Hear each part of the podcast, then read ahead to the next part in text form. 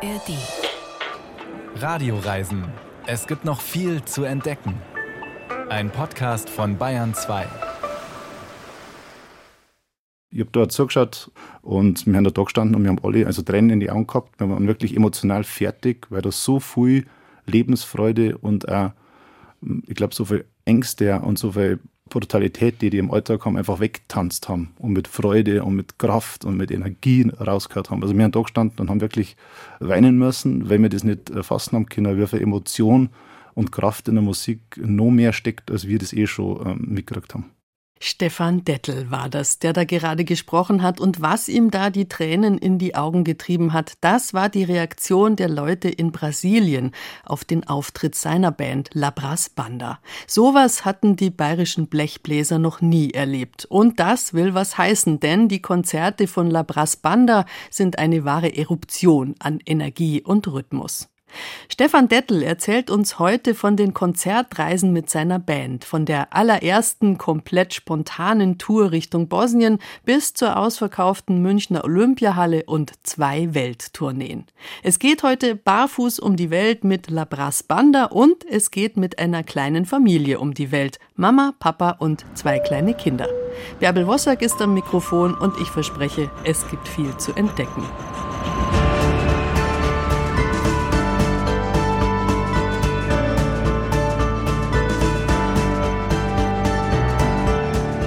2007 hat Stefan Dettel La Brass Banda gegründet, zusammen mit Freunden, die alle am Richard Strauss Konservatorium studiert haben. Sprich, junge Menschen, die ihre Instrumente perfekt beherrschen, aber nicht wirklich zum steifen Klassikbetrieb passen. Es ging sehr schnell bergauf mit der Band, unkonventionell und umtriebig wie sie ist. Die erste Tour wurde im VW Passat mit absolutem Minimalgepäck absolviert. Später ging es um die ganze Welt, von LA nach Tokio, von Sibirien nach Simbabwe.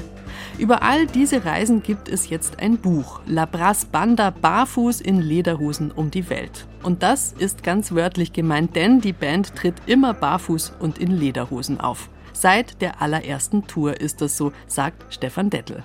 Ach, barfuß kommt man überall hin, ehrlich gesagt. Ich habe schon Menschen erlebt, die wirklich am Winter barfuß umeinander düsen und da Spaß dabei haben. Und ja, aber sonst, man braucht zum Reisen eigentlich überraschend wenig, weil die Menschen und die Länder eigentlich wollen immer helfen und einfach durchtragen. Und genau deswegen kommt man barfuß eigentlich ziemlich weit. Ja, eure erste Tour sozusagen, die erste Reise nach Bosnien war es. Da beschreibt ihr ja schön in dem Buch auch, wie ihr da in einem Kombi zu fünft mit euren Instrumenten drin sitzt. Das heißt, da war wirklich nicht viel Platz. Ja, das war ein bisschen das Konzept da. Also wir haben am Anfang probiert, die ersten äh, paar Monate, hey, wir sind jetzt Bands, wir kommen frisch aus dem Studium, wir machen Blasmusik, ein bisschen Balkanlastig mit E-Bass und Schlagzeug und das ist doch super cool, ihr müsst uns in alle Clubs einladen. Und dann haben aber die bayerischen Clubs und die deutschen Clubs gesagt, naja, nicht besser, aber Lederhosenbaufuß ist schon ein bisschen plump so. Also ihr seid auf alle Fälle nicht cool, sondern das geht überhaupt nicht. Und dann haben wir gesagt, naja, wir fühlen uns aber schon wahnsinnig cool irgendwie.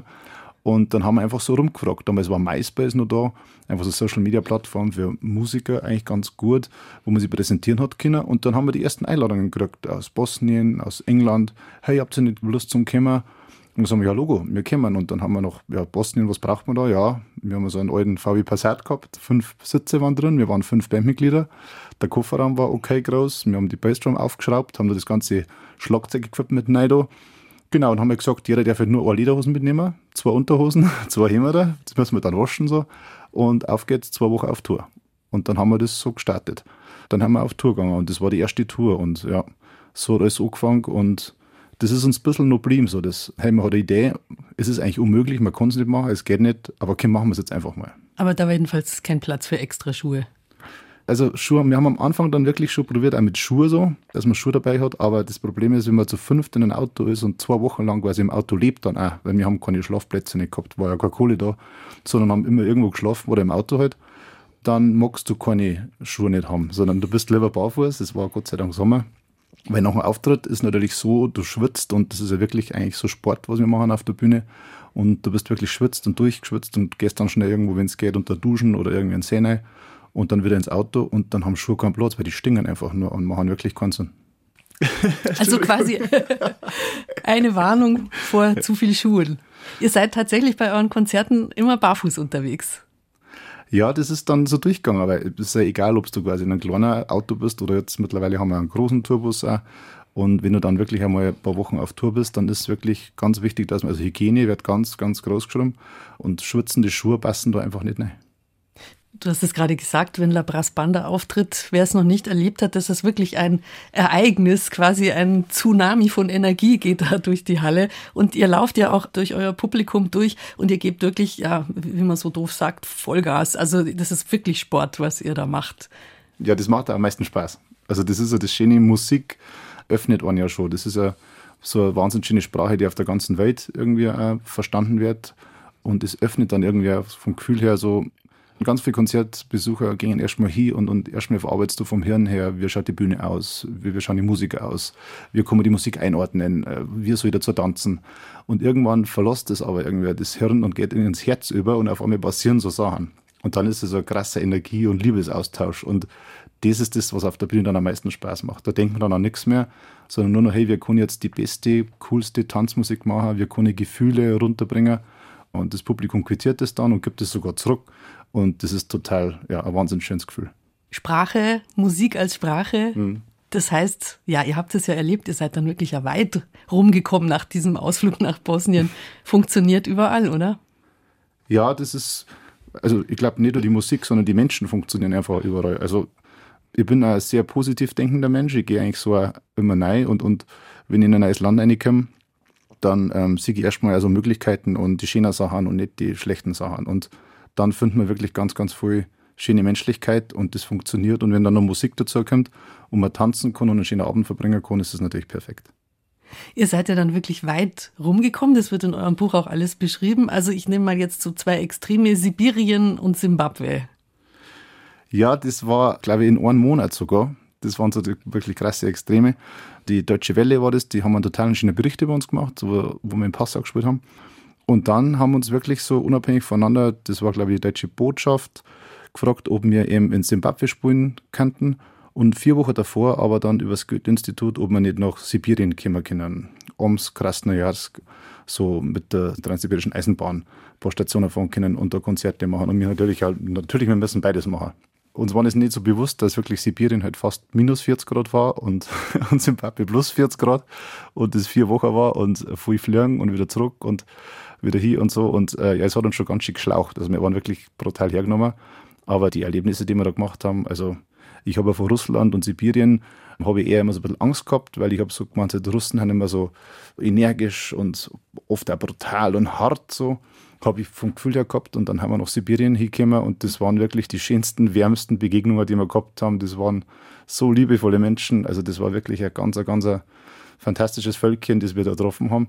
Und das Gleiche war es in Afrika, wenn man sowas, hey, wie gehen die mit unserem Rhythmus um? Afrikaner haben ja wahnsinnig schöner, spannenden, interessanten, super komplexen Rhythmus.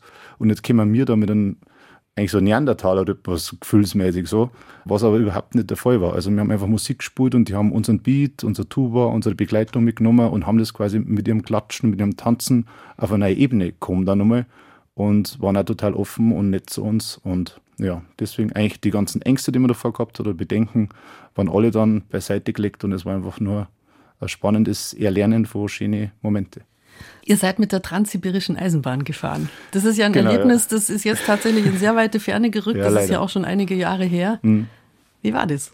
Fantastisch. Also da hat man erstmal so das, das Entschleunigen wirklich so gemerkt. Also die fährt ja so mit 80 km/h ungefähr so dahin, ständig. Und die Stationen waren nicht immer so 1000 Kilometer auseinander. Das heißt, von einer zur anderen Station ist man so 20 Stunden oder oft 24 Stunden gefahren oder so. Und dann hat er wieder mal gehalten irgendwo und dann ist weitergefahren.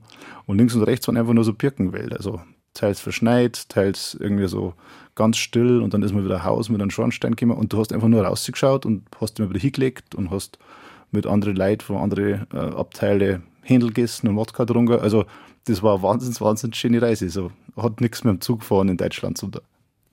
Ihr habt dann ja auch eine Welttour gemacht, also zwei Welttourneen sogar. Mhm. 27 Konzerte in 37 Tagen habe ich hier mitgeschrieben. Genau. Das ist natürlich der helle Wahnsinn. Aber wie war es denn in Japan? Wie ist es denn, wenn man mit Lederhosen und barfuß in Japan so einfährt?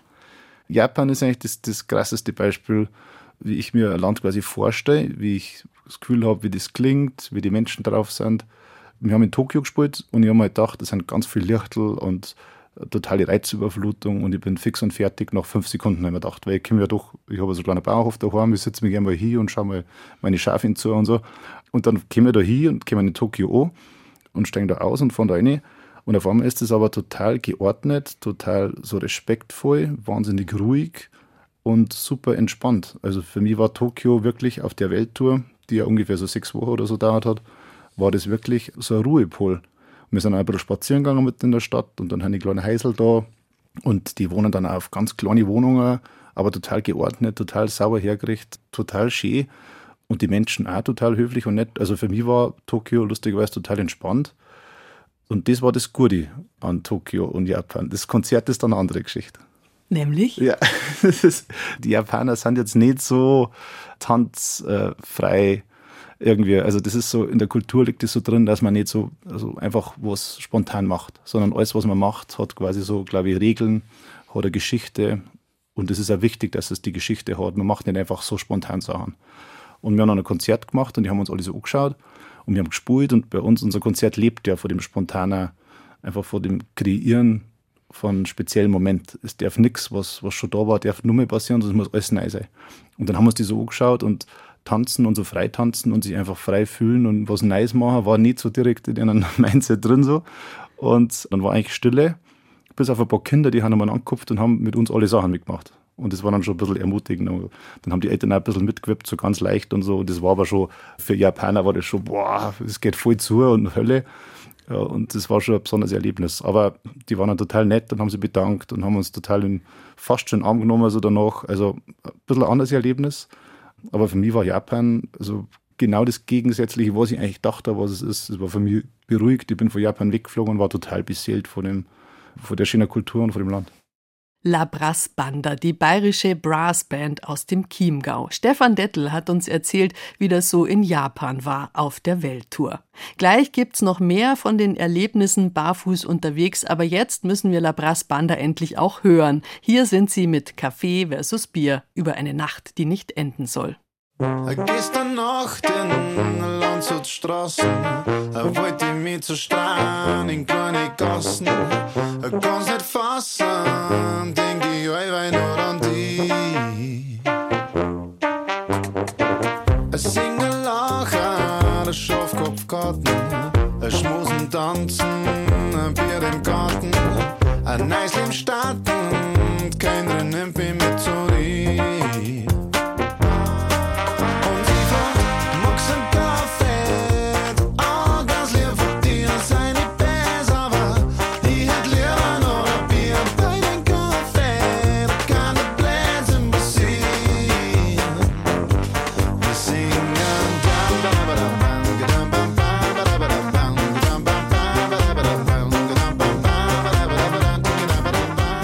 La Brass Banda, die wir gerade gehört haben, die sind übrigens in den nächsten Wochen wieder auf Tour, viel in Bayern unterwegs, aber auch in ganz Europa. Wir reisen heute mit La Brass Banda um die Welt. Stefan Dettel ist der Kopf der Band, was auf keinen Fall die anderen Musiker herabwürdigen soll, aber er ist schon der Mann, der den Laden zusammenhält seit mittlerweile 16 Jahren. Die großartige Energie, die diese Band auf der Bühne und auch gerne mitten im Publikum versprüht, hat sie um die ganze Welt gebracht. Denn das ist etwas wirklich Besonderes, dieses enorme Tempo, mit dem sie Blasmusik machen, die ja im Normalfall eher gemächlich bzw. gemütlich daherkommt. Stefan Dettel hat uns gerade erzählt, wie schwierig es in Japan war, die Menschen mitzureißen, weil das spontane Tanzen nicht wirklich auf dem japanischen Kulturprogramm steht. Ich wollte wissen, wo er das andere Ende der Skala erlebt hat. Also, wo sind die Leute am krassesten abgegangen? Eindeutig Brasilien. Also Brasilien ist so, du spielst einen Ton und alle bewegen sich schon und tanzen und so sexy wirst du dir das noch nicht vorstellen als Kinder. Das ist unfassbar. Das ist Männer und Frauen, die tanzen und das macht nur so einen Klick und es passiert alles und du kommst da wirklich so als, als Typ vor, okay, jetzt müssen wir da aber die Musik auch dazu machen, weil die alle so schön tanzen und sich so bewegen und, und singen und so. Jetzt musst du wirklich einfach nur, nur schöner und nur rhythmischer und nur interessanter und Entspannungsbogen noch mehr aufbauen. Ich habe da zugeschaut, mal, also wir haben bei einer Parade zuschauen können die sich quasi für den großen Karneval trainiert haben. Und wir haben da, da gestanden und wir haben alle also Tränen in die Augen gehabt. Wir waren wirklich emotional fertig, weil da so viel Lebensfreude und auch, ich glaube, so viel Ängste und so viel Brutalität, die die im Alltag haben, einfach wegtanzt haben und mit Freude und mit Kraft und mit Energie rausgehört haben. Also wir haben da gestanden und haben wirklich äh, weinen müssen, weil wir das nicht erfassen haben können, wie viel Emotion und Kraft in der Musik noch mehr steckt, als wir das eh schon mitgekriegt haben. Also dann gehört ihr eigentlich nach Brasilien. Vielleicht wandert ihr mal aus. War das eine Idee? Ja, das Reisen ist, glaube ich, ganz gut. Also das Reisen macht echt Sinn. Andere Sachen zum Erleben so, aber wir kennen eindeutig äh, nach Bayern und wir kennen in der Bierzeit und wir kennen also, also ich mag Bayern einfach auch wahnsinnig gern. Aber nur in Bayern sei, da ich auch nicht aushalten. Ich muss unbedingt immer wieder die Welt sehen und andere Menschen kennenlernen und von denen versuche möglichst viel mitzunehmen und zu lernen. Im Buch steht ja auch drin, was ihr so mitnimmt auf diesen Konzertreisen, nämlich mit Essen, Menschen, Architektur kann man sich ganz wunderbar die Zeit vertreiben bis zum Konzert am Abend. Jetzt will ich noch mal übers Essen reden. Oh, Seid ja. ihr so weit rumgekommen? Was bleibt da hängen im Kopf, wo man sagt, boah, das war ja Wahnsinn zum Essen? Ja, das, also jetzt landest du wirklich total fantastisch. Also natürlich nur mal auf die transsibirische Eisenbahn in Russland zurückzukommen, da hat es einen Waggon gegeben, das war der Speisewaggon und da war so eine Dame, also eine sehr füllige Dame mit einem ganz weißen Schürzel, total stolze, tolle Frau und die hat gesagt, es gibt einfach Wurstzimmen. Und gesagt, ja gut, dann nehmen wir einfach Wurstzimmen. Und dann waren das die besten Wurstzimmen, die du dir vorstellen hast können. Du hast noch nie so Wurstzimmer gegessen wie in der transsibirischen Eisenbahn. Also immer für einen Moment in dem Land passt einfach das Essen und meistens auch das Bier dazu. Also das Bier, wenn du so japanisch Bier trinken darfst, darfst du daheim sagen, naja, kann man schon mal machen, aber muss jetzt nicht immer sein. Aber in Japan passt das halt wahnsinnig gut. Oder in Australien sogar. Die australischen Biere passen nicht wirklich nur nach Australien. Ähnlich wie mit dem Rotwein in Italien. Der schmeckt einfach da anders und deswegen Essen und Trinken ist wahnsinnig wichtig und jetzt landest du fantastisch. Kann dir jetzt gar nicht sagen, was am besten war. Was war am seltsamsten? Seltsamsten war Hongkong. Da haben sie uns ein so Delikatessen-Restaurant geführt und haben uns einen Händelkopf einfach mal hingelegt. Das ist das Huhn, das man halt kriegt. Also man hat einen echten Kopf vor dir gehabt. So. Also das ist das Huhn, das sie halt kriegt. Und dann haben sie auch alle Teile vom Huhn dann also auf die Teller gehabt. Genauso wie du es jetzt vorstellst. Und ja, das war für sie einfach ganz normal. Für uns war es schon gewinnungsbedürftig, weil ein Kopf vor dem Tier, das man isst, haben wir eigentlich selten am Teller. Zurück nach Bayern. Ihr habt ja während Corona auch so eine Biergartentour gemacht, so mhm. halt in den Regeln, was so ging. Eine halbe Stunde, glaube ich, pro Auftritt. Wie hat sich das für euch angefühlt? Das war jetzt dann kein weites Reisen, ein nahes Reisen. Ja und nein. Also das ist durch Bayern reisen ist schon auch super, super spannend, weil man kennt eigentlich nur immer die gängigen Wege, so die Autobahnen und die Schnellstraßen. Und wenn man dann einmal so abseits fährt, dann ist Bayern schon auch wirklich manchmal super, super skurril und top exotisch. Also, das ist, wir haben da so, ja genau, das waren, glaube ich, wir haben einfach probiert, in alle Regierungsbezirke also durch Bayern zu fahren und das alles in einer Woche zu machen. Und pro Tag einfach so vier Konzerte. Dann kommen wir ungefähr auf die 27, 28 Konzerte. Und da kommen wir halt dann wirklich an Ortschaften, an Biergärten, an kleine Dörfer, die total spannend und interessant sind. Und da ist dann Bayern schon wirklich krass vielfältig. Und dann kann man so eine, so eine Tour schon mit einer Weltreise vergleichen. Sag mal eine Entdeckung, die ihr da gemacht habt. Super lustig war es in Rothenburg, in Rothenburg ab der Tauber war das. Und dann haben wir in einem Biergarten einen kleiner gespielt, total nett, eher so ausgeschaut wie so ein italienischer kleiner Hinterhof. Und genau, das war zur Corona-Zeit, deswegen haben wir da strenge Auflagen gehabt, die wir aber alle im Vorfeld geklärt haben und probiert haben, alle so zu erfüllen, wie es geht. Und dann war immer die Polizei vor Ort, weil die halt das checkt hat, ob das cool ist, weil doch teilweise zwischen 500 oder 2000 Leute in die Biergärten waren. Und dann haben wir aber am Anfang vor dem Konzert, ähm, bin ich mal zu den Polizisten gegangen, hey Servus, ich bin der Stefan, ich bin halt der Sportübungsleiter von der Geschichte und genau, und wir schauen da mal das cool machen, wir halten uns an die Regeln und wenn jemand jetzt, jetzt vom einen Tisch, was nicht erlaubt, da zum anderen Tisch rüber geht, dann sagen wir, hey, bitte halt sich an die Regeln, wir möchten, dass es cool wird. Und das hat eigentlich immer gut funktioniert, bis auf den Rotenburg, da bin ich zur Polizei gegangen. Da waren zwei ältere Herrschaften da, so gut, gute bayerische Polizisten. Und hat gesagt, so, hey, servus, ich bin der Stefan, du, wir möchten das ganz cool machen. Dann sagen sie, ja, wir haben ein Riesenproblem, weil das SEK ist da. Dann sage ich, wie das SEK? Das ist, wir haben so eine Band und so. Sondereinsatzkommando. Nein, sie haben gesagt, das sind wir zwei, das Senioren-Einsatzkommando. wir haben überhaupt keinen Stress, haben sie gesagt, wir tanzen mit und habt eine wunderschöne Zeit. Also das war das allerschönste Erlebnis eigentlich in Rotenburg ab der Taube. Also, hätte ich auch nicht gemeint. Also nach 15 Jahren Bandgeschichte und unzähligen Konzerten, wenn du dir jetzt eins erträumen dürftest, wo würdest du dich da jetzt hinbeamen mit der Band? Ja, das hört jetzt ganz kitschig aber der Moment gerade ist Wahnsinn. Also auch nach der Zeit, nach der Corona-Zeit, hat man ein bisschen so mal über die Sachen nachdenken können, haben ein Buch schreiben dürfen. Du bist so dankbar über das, was da passiert ist. Ganz viele Konzerte und Reisen kannst du gar nicht mehr erinnern, weil einfach so viele Sachen passiert haben. Teilweise haben wir 170 Konzerte im Jahr gehabt. Das heißt, du bist nur unterwegs gewesen, du hast deine Familie nicht gesehen, deine Freunde wissen überhaupt nicht, wie du ausschaust. So, du warst einfach vier, fünf Jahre verschwunden. Und dann hast du darüber nachdenken dürfen, was das für Möglichkeiten waren. Wir dürfen immer noch total schöne Konzerttouren planen, sind jetzt ein bisschen organisierter und probieren als Band also in Würde zu altern quasi, dass man schaut, dass man die Energie einsteckt, dass man einfach schöne Liedl macht, äh, schönere Konzerte macht. Es muss nicht mehr alles so viel sein und nicht mehr so schnell sein. Und das ist eigentlich der schönste Moment gerade so. Zurückblicken können auf so total schöne Reisen und vorausschauen können auf total musikalischere, kulturell spannende Projekte. Also ehrlich gesagt ist der Moment gerade ideal. Das waren jetzt lauter Reisen mit der Band. Wie ist es denn persönlich? Wo zieht es dich hin? Ja, ich habe davor war ich überhaupt keine reisewütige Person nicht. Ähm, ich war eigentlich mit Bayern zufrieden gewesen und wollte eigentlich auch gar nichts anderes sagen. So, ich habe mir gedacht, ja, das kann ich mir schon vorstellen, wie es da ausschaut. Und dann bin ich mit der Band fortgekommen und dann ist so richtig die Lust gekommen, Menschen zu erleben, auch direkt und die Länder zu riechen und, und auch in Afrika mal barfuß auf dem Boden zum Stehen und merken, hey, das ist der Urboden. Ich habe das Gefühl, jetzt stehe ich wirklich auf der Erde. So.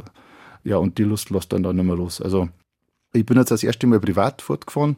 Ich war jetzt in Peru, in Mexiko und in New Orleans. Habe ich eine Reise immer dürfen und ja, das ist einfach wahnsinnig spannend, auch ohne Band. Ich hoffe, dass wir mit der Band noch ein paar Touren machen können, aber wenn es nicht möglich ist, wäre ich auch privat versuchen, dir mal wieder zu reisen. Vielen Dank für den Besuch bei uns im Radioreisenstudio. Herzlichen Dank. Stefan Dettel war das. Und wenn Sie das Buch interessiert, das über die Reisen von Labras Banda rund um die Welt erzählt, dann einfach mitmachen bei unserer Verlosung. Viele Bilder und viele Geschichten sind da drin, von der allerersten Tour im VW Passat bis zur ausverkauften Olympiahalle, von Tokio und LA bis zur Corona Biergartentour. Wer es haben möchte, Labras Banda, barfuß in Lederhosen um die Welt, erschienen bei Polyglott, einfach eine Sprache Sprachnachricht hinterlassen auf unserem Radioreisen-Handy. Und das ist die Nummer 0151 4403 7406. Bitte Name und Adresse hinterlassen, dann sind Sie dabei im Lostopf. Und noch ein Anliegen hätte ich, wo wir schon dabei sind. Wir sind für unsere nächste Sendung auf der Suche nach Erlebnissen mit Tieren, auf Reisen natürlich. Also, falls Ihnen da gleich was einfällt, was Ihnen mit Tieren unterwegs passiert ist, dann nicht zögern, erzählen Sie uns Ihre Geschichte per WhatsApp oder Signal oder Threema Sprachnachricht an unsere Nummer 0151 4403 7406. Um die ganze Welt zu reisen, das klingt wie ein märchenhafter Traum. Und die längste Zeit der Menschheitsgeschichte war es ein unerfüllbarer Traum, falls man nicht gerade James Cook oder Matrose auf seinem Schiff war. Aber seit es die Eisenbahn über den nordamerikanischen Kontinent gibt und seit der Suezkanal eröffnet wurde, ist es auch für Nichtseefahrer möglich. Jules Verne's Roman in 80 Tagen um die Welt war ein Mega-Erfolg und so kam der Traum von der Weltreise seit dem Erscheinen des Weltbestsellers 1873 in viele Köpfe. Heute ist es natürlich viel einfacher, einmal um die ganze Welt zu reisen. Auch Alexandra Rehse und ihr Mann haben von dieser einen großen Reise geträumt. Aber dann kamen zwei Kinder und erstmal schien es, als müsste der große Plan viele, viele Jahre nach hinten verschoben werden. Bis die Eltern sich dachten, dann machen wir das halt jetzt einfach mit den Kindern, bevor die Schule anfängt und so eine Reise unendlich kompliziert bis unmöglich macht. Die vier sind die Sache sehr entspannt angegangen, ohne genaue Planung und mit einem halben Jahr Zeit, also kein Stress wie bei Phileas Fogg, der es in 80 Tagen schaffen musste. Alexandra Rehse erzählt uns, was sie auf der ersten Hälfte der Erdumrundung mit zwei kleinen Kindern erlebt hat.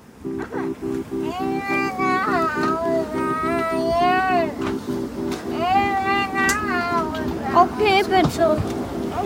Wir können nicht einfach in Frankfurt-Flieger steigen. Warum nicht? Warum willst du nach Frankfurt? Weil der Oma und Opa ist. Hier sitzen wir also am Flughafen in Bangkok auf unserer einzigartigen, super gigantischen Weltreise mit zwei weinenden Kindern, die beide am liebsten in den nächsten Flieger nach Deutschland steigen würden. Dabei hatte doch alles so gut angefangen, vor sechs Monaten zu Hause in Bad Neustadt. Unser Abenteuer, das uns in sechs Monaten einmal um die Welt bringen soll.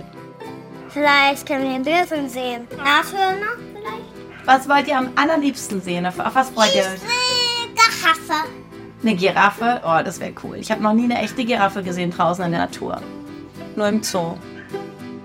Alle haben mega Lust. Mein Mann, unsere beiden Kinder Neo und Zoe, sechs und zwei Jahre alt und ich natürlich. Geträumt hatten wir von dieser Reise schon vor den Kindern. Als jetzt ein Jobwechsel anstand, dachten wir, jetzt oder nie. Unser Abenteuer beginnt allerdings schon vor dem Abflug. Zoe, aber irgendwas muss hier bleiben. Wir können nicht alles mitnehmen. Das passt doch alles gar nicht in den Koffer rein. Dann such dir mal von den beiden ein Buch aus, was mit soll und eins, was hier bleiben kann. Neo, welches soll mit auf die Reise? Und Beides. Beides. Oh, ihr Mäuse. So wird das doch nix. Aber auch wir Erwachsenen haben so unsere Probleme mit dem Gepäck. Wie viel sollen wir mitnehmen? Rollkoffer oder Reisetaschen mit Rollen? Am Ende entscheiden wir uns für zwei Reisetaschen inklusive Rollen und zwei kleine Wanderrucksäcke. Außerdem nehmen wir den Buggy unserer Tochter mit, bereit uns jederzeit von ihnen zu trennen. Und dann kann's losgehen.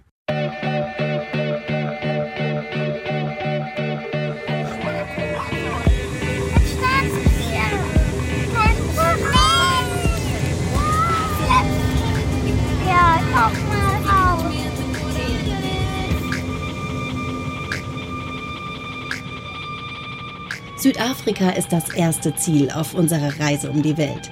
Lange geplant haben wir unsere Weltreise aber nicht, gerade mal zwei Monate vor Abreise. Wir haben im Übrigen auch nur die Flüge gebucht, plus eine Unterkunft für die ersten beiden Tage in Kapstadt. Alles andere lassen wir uns offen. Wir wollen uns treiben lassen. Und geraten direkt in eine Extremsituation. Kaum landen wir in Kapstadt, ruft der Präsident den nationalen Notstand aus. Das Land steckt seit zehn Jahren in einer Stromkrise und ausgerechnet ab heute schaltet die Regierung acht Stunden am Tag den Strom ab. Und zwar jeden Tag zu einer anderen Uhrzeit. Ab sofort ist also ungewiss, ob wir abends zu Hause kochen können, Wäsche waschen, unsere Handys laden und wann wir im Dunkeln sitzen. Super Begrüßung, Südafrika. Unsere Kinder finden das so lala, denn am Wochenende dürfen sie immer einen Film schauen. Und was, wenn da nicht genug Saft auf unseren Tablets ist? Warum? Warum es keinen Strom? Warum nicht? Unsere Handys sind fast dauerhaft aus, denn wir schaffen es nie, sie rechtzeitig zu laden. Wir sind raus aus der digitalen Welt und schauen uns die echte an. Mit dem Mietauto geht es entlang der malerischen Gartenroute. Wir essen frischen Fisch und testen Spielplätze. Das ist den Superhupf. Digitaler Detox tut uns allen gut. You make me, make me wanna cry. Und so nehmen wir die Umwelt noch ein Stückchen bewusster wahr. Für unsere Kinder stehen Tiere im Fokus unserer Reise. Klar, die Big Five, aber auch was sonst noch alles keucht und fleucht und kribbelt und krabbelt. Er ist ein Krebs und er lebt in einer Muschel. Und der hat kleine Augen und er hat scharfe Krallen. Auch mal sehen. Und jetzt läuft er über dein Handy. Einsiedlerkrebs heißt der, ne? Ja. Können wir ihn irgendwo hin tun? Du kannst ihn wieder ins Wasser legen. Warum? Ich will ihn aber behalten. Jede Autofahrt fühlt sich hier an wie eine kleine Safari. Strauße am Wegesrand, Wasserbüffel auf der Weide und in der Ferne zeigt sich immer mal wieder ein Zebra, das sich das grüne Gras schmecken lässt. Oh ja, viele, ne? Wie viele? Eins, zwei, drei, vier. Ja, gut. Ja, nicht so. Von den gefühlt zehn Büchern, die wir mitschleppen, kommen bislang nur die zwei Dauerbrenner zum Einsatz. Pepper Woods für die Kleine und der kleine Vampir für den Großen. Alle zwei bis drei Tage lesen wir unseren Kindern in anderen Betten vor. So oft wechseln wir unsere Unterkünfte. Bislang hatten wir Glück und spontan immer etwas gefunden. Im nächsten Land verspricht das noch einfacher zu werden. Da haben wir unser Zuhause immer dabei. Auf was freust du dich am meisten? Auf die Wüste. Wüste! Wir reisen im Geländewagen mit Dachzelt durch den Oman. Unser Auto fährt über Wüstensand, durch leere Flussbetten und kleine Bäche.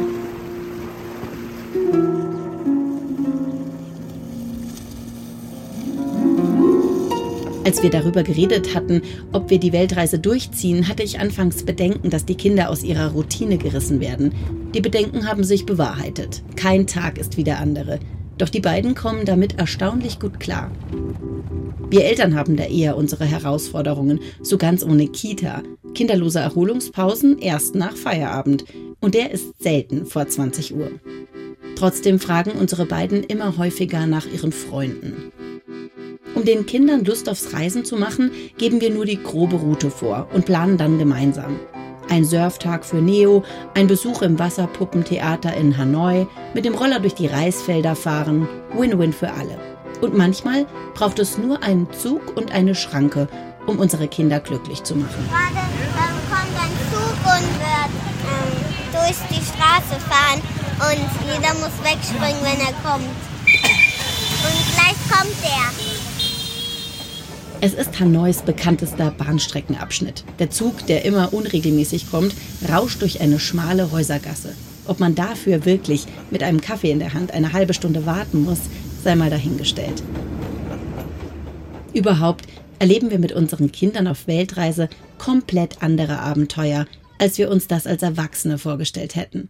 In Kambodscha zum Beispiel geraten wir nur unserer Kinder wegen in einen bewaffneten Kampf – und haben dabei den Spaß unseres Lebens. Oh, oh, oh, da vorne stehen wieder vier Mädels, drei Jungs, fünf mit Wasserspritzpistolen, eine hat einen Schlauch und rennt in meine Richtung. Aber zum Glück läuft jemand vor mir, der auch eine Wasserspritzpistole hat, eine ganz große. Ich hoffe, jetzt muss ich mich ein bisschen beeilen. Vielleicht schaffe ich es noch halbwegs trocken hier durch. Um die Regenzeit zu begrüßen, herrscht hier zu Neujahrsfest eine dreitägige Wasserschlacht. Und zwar alle, groß und klein, Jung und alt sind bewaffnet. Natürlich müssen wir da mitmachen. Wir schnappen uns ein Tuk-Tuk, eine Art Moped mit Rücksitzbank und Überdachung und nebenbei das Transportmittel in Südostasien und lassen uns durch die Stadt fahren. Neo mit einem Supersauger 3000 in der Hand. Oh! Das ist ja fies mit dem Wasserschlauch. Warum dürfen die auch einen Wasserschlauch benutzen? Vielleicht hat sie keine Wasserspritzpistole. Oh, Neo! Weil wegen Covid die letzten zwei Jahre tote Hose war, sind dieses Jahr alle in ultimativer Partylaune, erzählt unser Tuk-Tuk-Fahrer. It is uh, the culture of my people. They celebrate with the Khmer New Year. They spray, uh, they spray the water everywhere. Hier wird man wirklich überall nass. Oh, oh, riesige Wassereimer kommen auf uns zu. Neo, Hilfe, hinter mir!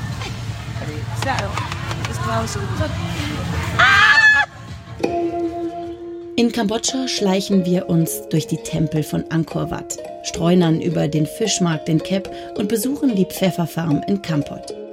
Um, I will warn you, it can be a bit spicy, but So just bite it in half. yeah, just bite it in half and just taste it. It's just about getting a flavor for what. Mhm. Do you want to try, Neo? Willst du es probieren? He's looking for some red. Have you found any yet? Probier mal, Neo. I thought these. You got some red ones. If we've got some red ones, we can pick them. That bottom one. Oh yeah, Yeah. it's spicy now. Yeah, it kick, kicks in later. Or And just try them. suck, the skin du off. auch probieren, Zoe? Wie schmeckt's? Hm, lecker. Süß? Unsere Kinder schulen hier auf Reisen ihre Geschmacksnerven und wir auch. Also fast immer. Manchmal lernen wir einfach nur dazu. Eine weitere Delikatesse in Kambodscha sind schwarze, fette, haarige Spinnen. Größer als meine Handinnenfläche. Uns wird erklärt, dass das Stück mit umgerechnet einem Euro sehr teuer ist. The spider normally uh, we put in the hot oil. Yeah, and then yeah, put inside and then it become uh, cooking. Yeah. Die in Öl frittierten und gewürzten Spinnen werden oft als Gastgeschenke mitgebracht, gegen Husten gegessen oder einfach als kleiner feiner Snack zwischendurch. Wir lehnen die Delikatesse dankend ab.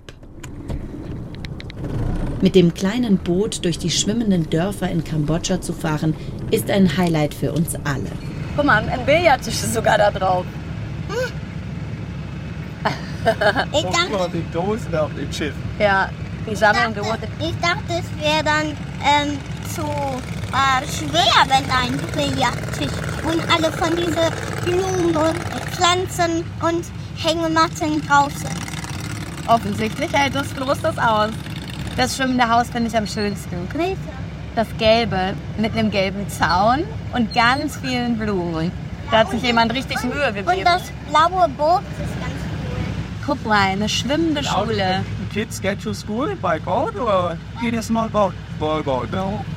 Die Kinder kommen mit dem Boot in die Schule. Alles scheint gut. Aber als wir zurück nach Bangkok und dort zum Flughafen fahren, passiert es plötzlich. Tränchen kullern über Zoes Gesicht. Sie vermisst ihr Zuhause und auch Neo muss schlucken, wenn er an seine Freunde und Großeltern denkt. Wir können eben doch nicht alles ersetzen.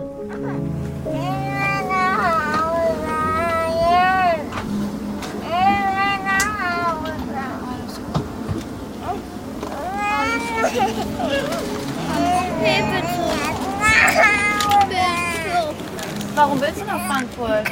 Weil der Oma noch Wir sind mit einem solchen Tempo unterwegs, dass Heimweh bislang gar keine Zeit hatte aufzukommen. Ich nehme Neo und Zoe ganz fest in die Arme. Wir telefonieren wöchentlich mit Freunden und Familie, doch die Zeitdifferenz macht es uns immer schwerer. Momentan sind es sieben Stunden und die Lücke wird noch größer werden, je weiter wir reisen. Bei all dem müssen wir jetzt auch noch unsere Reisetaschen schultern. Die rauben uns mittlerweile den letzten Nerv. Jetzt ist doch tatsächlich eine Rolle abgebrochen. Neben Kind und Kegel und Tränen trösten hat uns das gerade noch gefehlt. Ich glaube, wir müssen uns insgesamt von ein bisschen Gepäck trennen, bis die Taschen leichter werden. Und Tina muss auch ein paar von deinen Kleider wechseln. Hm, okay. Ich muss es mal durchgucken. Und jetzt müssen wir beinahe noch nachzahlen am Schalter in Bangkok, wegen der vielen Bücher. Nicht, echt. Leo, hier Die müssten aus unserem Koffer raus, weil die genau vier Kilo ausgemacht haben. Und unser Koffer war vier Kilo zu schwer. Warum? Sie hätten den Koffer nicht eingecheckt. Die haben gesagt, wir müssen vier Kilo loswerden. Und siehe da, all deine Bücher zusammen wurden genau vier Kilo. Hier kannst du mal, kannst du mal hochnehmen mit einer Hand. Die ist richtig schwer. Pepper, Lass los, lass los. Der kleine Vampir, Harry Potter, was ist noch dabei? Oh, weil dann denken die, dass das Flugzeug irgendwie runtercrashen kann. Ja, ja, ja, genau. Ich meine, das crasht jetzt noch nicht so schnell, aber die haben halt Richtlinien und irgendwo müssen sie halt eine Grenze ziehen und die ist halt bei 23 Kilo. Das Heimweh ist plötzlich vergessen. Und uns fällt ein, dass wir gleich boarden und mal wieder noch keine Unterkunft gebucht haben. Das ist jetzt Viertel nach neun. Wir sind am Flughafen, kommen um 4 Uhr früh an und wissen noch nicht, wo wir schlafen. Brr. Es ist echt vieles ausgebucht. So, wir boarden in einer Stunde, also bis dahin so ausfinden. Sonst haben wir ein Problem.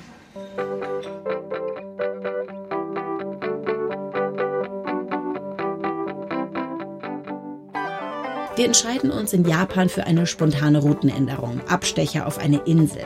Dort finden wir eine Unterkunft für zwei Nächte. Mit dem Zug und der Fähre kommen wir dahin. Jetzt fahren wir auf der Fähre nach Naoshima. Eine kleine Insel südlich von Osaka. Und überall sind Quallen im Wasser. Sehen aus wie Seifenblasen im dunklen Meer. Oh, da, guck mal, siehst du diese weiße Plopdinger? Oh. Da, da, 100 Stück waren da. Unendlich waren das. Und dann Show. Aber die können nicht springen.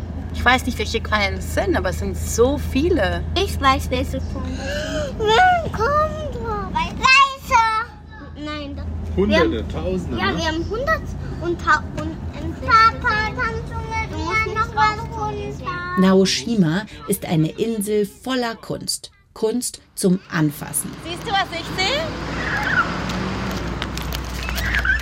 Am Ufer begrüßt uns ein riesiger roter Kürbis, in den man hineinkrabbeln kann. Erstaunlich sauber ist es in Japan, das fällt uns allen sofort auf. Hier ist überhaupt kein Müll zu sehen. Gar nicht. Nicht im Wasser, nicht am Strand, nicht zwischen den Steinen. In Indonesien war das anders. Das sind nur ganz viel Schmodder. Von Seegras und angespülte Äste, aber kein Plastik. Auch hier in Japan funktioniert unser spontanes Reisen erstaunlich gut. Nur in Tokio wollen wir nichts dem Zufall überlassen und buchen drei Tage im Voraus. Eine 34 Millionen Metropole mit Kindern. Wir greifen in die Trickkiste und machen die Stadt zum Spielplatz. Wir springen über Schatten, hüpfen nur auf die weißen Balken des Zebrastreifens und spielen Ich sehe was, was du nicht siehst in der U-Bahn. Und wir leihen uns einen Hund zum Gassi gehen aus. Denn in Tokio gibt es nichts, was es nicht gibt. Aber den, den großen können wir echt nicht nehmen. Ich kann den nicht halten, wenn ich mit euch beiden unterwegs bin und noch den Kinderwagen schiebe. Der ist ja größer als seine Schwester. Umgerechnet 23 Euro zahlen wir für eine Stunde Gassi gehen mit Pudeldame Banira. Die Chefin sagt, ich müsse aufpassen, er sei schon mal ausgebüxt. Das wird dann teuer. This one? Hmm. This right away? Okay, anyway. Guck mal, jetzt müssen wir erstmal mit dem hier diese Wendeltreppe runterkommen. Ja, der ist super GAU. Wenn der mir jetzt hier vom zweiten Stock runterfällt. Okay, schön festhalten. Und du auch, Zoe? Nein, der beißt, glaube ich nicht. Guck mal. Ich habe den auf dem Arm, der ist ganz wuschelig weich wie so ein Wollknäuel. Ist der schön? Ja, der ist so weich. Bleib mal stehen. Ich weiß, der verdreht sich total.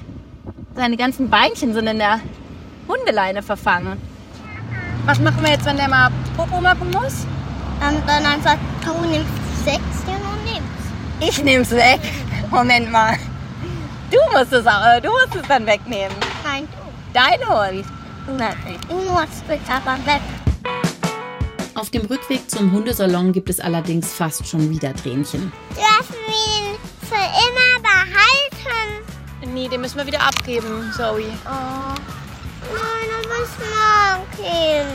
Ich weiß. Für uns geht es weiter. Wohin? Nach Hawaii. Beide Reisentaschen haben mittlerweile die Räder verloren. Wir schleppen immer noch mehr als 5 Kilo an Büchern und Spielsachen mit uns herum und wissen nicht, wo wir morgen übernachten.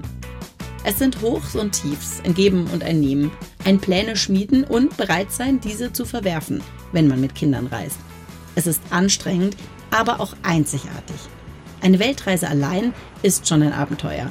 Mit Kindern eben ein ganz besonderes.